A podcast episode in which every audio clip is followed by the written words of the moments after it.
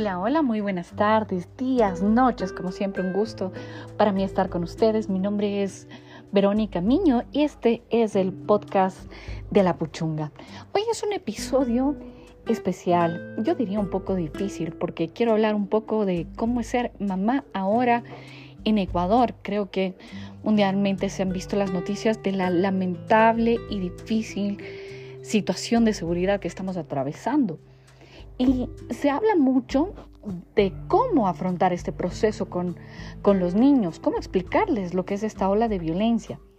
Pero hay este pequeño lapsus que siempre digo yo cuando las cosas no están en la regla y es saber qué les decimos a los bebés, a los más pequeñitos.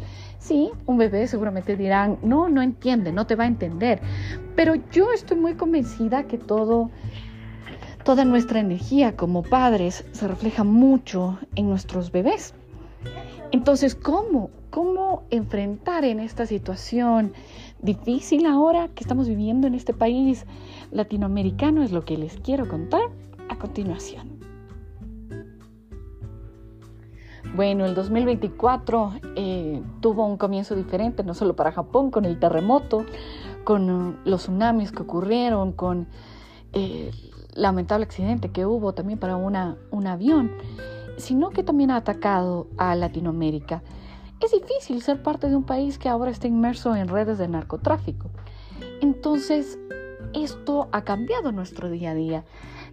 Yo lo digo con mucha pena y no me cansaré de decirlo que es una lástima, que nos duele mucho a los ecuatorianos decir que pasamos de una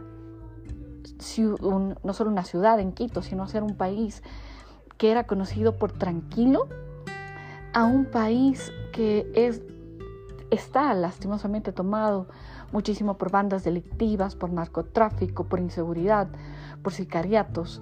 Es duro, es duro. No crean que yo lo digo en un afán de queja ni tampoco en un afán de asustarnos, aunque bueno, sí asusta, sino que hay que aceptar la realidad y hablar con la verdad. Entonces, ¿qué hacemos con los bebés en este ámbito? Puedo decirles que la rutina, la rutina cambia. Yo solía mucho salir con mi bebé a caminar en su carriolita, pero ahora ya no sientes la misma paz que podías con la que podías hacerlo, con la que podías salir a dar un paseo de rutina. ¿Qué es lo que hemos hecho en casa? Bueno, incrementar muchísimo los juegos en casa, incrementar la presencia de los dos ahora gracias al trabajo remoto y poder tratar de estar lo más tranquilos posibles. Creo que en eso se resume todo. Los niños efectivamente todavía no expresan, no pueden eh, comprender a cabalidad lo que, lo que está pasando, los bebitos, bebitas, eh, pero no sienten. ¿Qué les puedo sugerir? En caso de que tengan un hogar conformado por dos, dos padres, traten de que uno esté más inmerso en la situación eh, de violencia, lastimosamente, que el otro. En este caso, sin afán de tomar una postura de género tradicional, pero sí creo que las mamás estamos mucho más inmersas en el día a día con nuestros bebés. Y yo, pese a ser periodista, trato de dar a cada cosa su tiempo. ¿A qué me refiero con esto?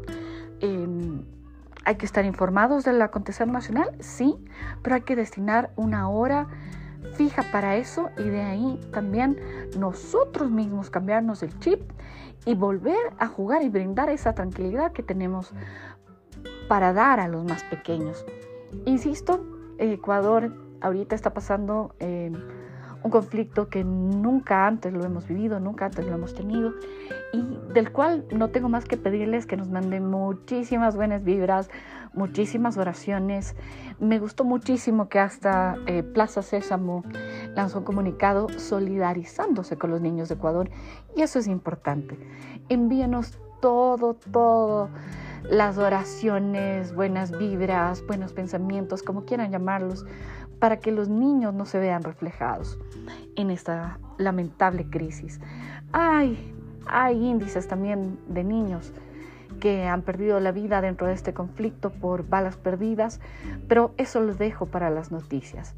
Hoy les hablo a todas las personas que están pensando qué hacer en en estas circunstancias y es simplemente hacer del hogar, uno, un lugar más seguro, dos, tratar de mantenernos en equilibrio para que los más pequeñitos no tengan que pagar estas consecuencias de una guerra. Y tres, eh, mucho también, buscar definir lo que estamos viendo, programas de televisión cuando sean necesarios para nosotros eh, conocer el acontecer nacional, pero también música para los bebés, mantenernos en movimiento y tratar de que los bebés, de que las bebés eh, puedan tener un espacio de paz hasta que se defina un poco el ambiente en el cual van a crecer, que les juro de todo corazón, los ecuatorianos esperamos que sea un ambiente como el que recordamos un ambiente donde podíamos jugar en la tienda, donde nuestros papás nos mandaban a la tienda a hacer un mandado y sabíamos que podíamos volver eh, sin ningún inconveniente, ese ambiente. O ese ambiente donde mucho en la costa ecuatoriana se juega fuera de las casas, mientras los padres ven desde la ventana o veían desde la ventana a sus niños. Eso es lo que queremos. Queremos que vuelva ese modelo, que eso también es Ecuador. Es un es un momento que lo estoy recordando ahora con mucha nostalgia, pero que también forma parte de nuestra día a día y que esperamos profundamente lo volvamos a vivir. Les mando un abrazo gigantesco, manténganse siempre informados, con mucha fe, con mucha esperanza y deseándonos lo mejor. Un abrazo desde aquí, desde el ombligo del mundo. Un gusto estar con ustedes. Soy nuevamente Verónica Miño y no se olviden seguirme en Instagram o Twitter en arroba Vero Un abrazo. Ah, en TikTok también.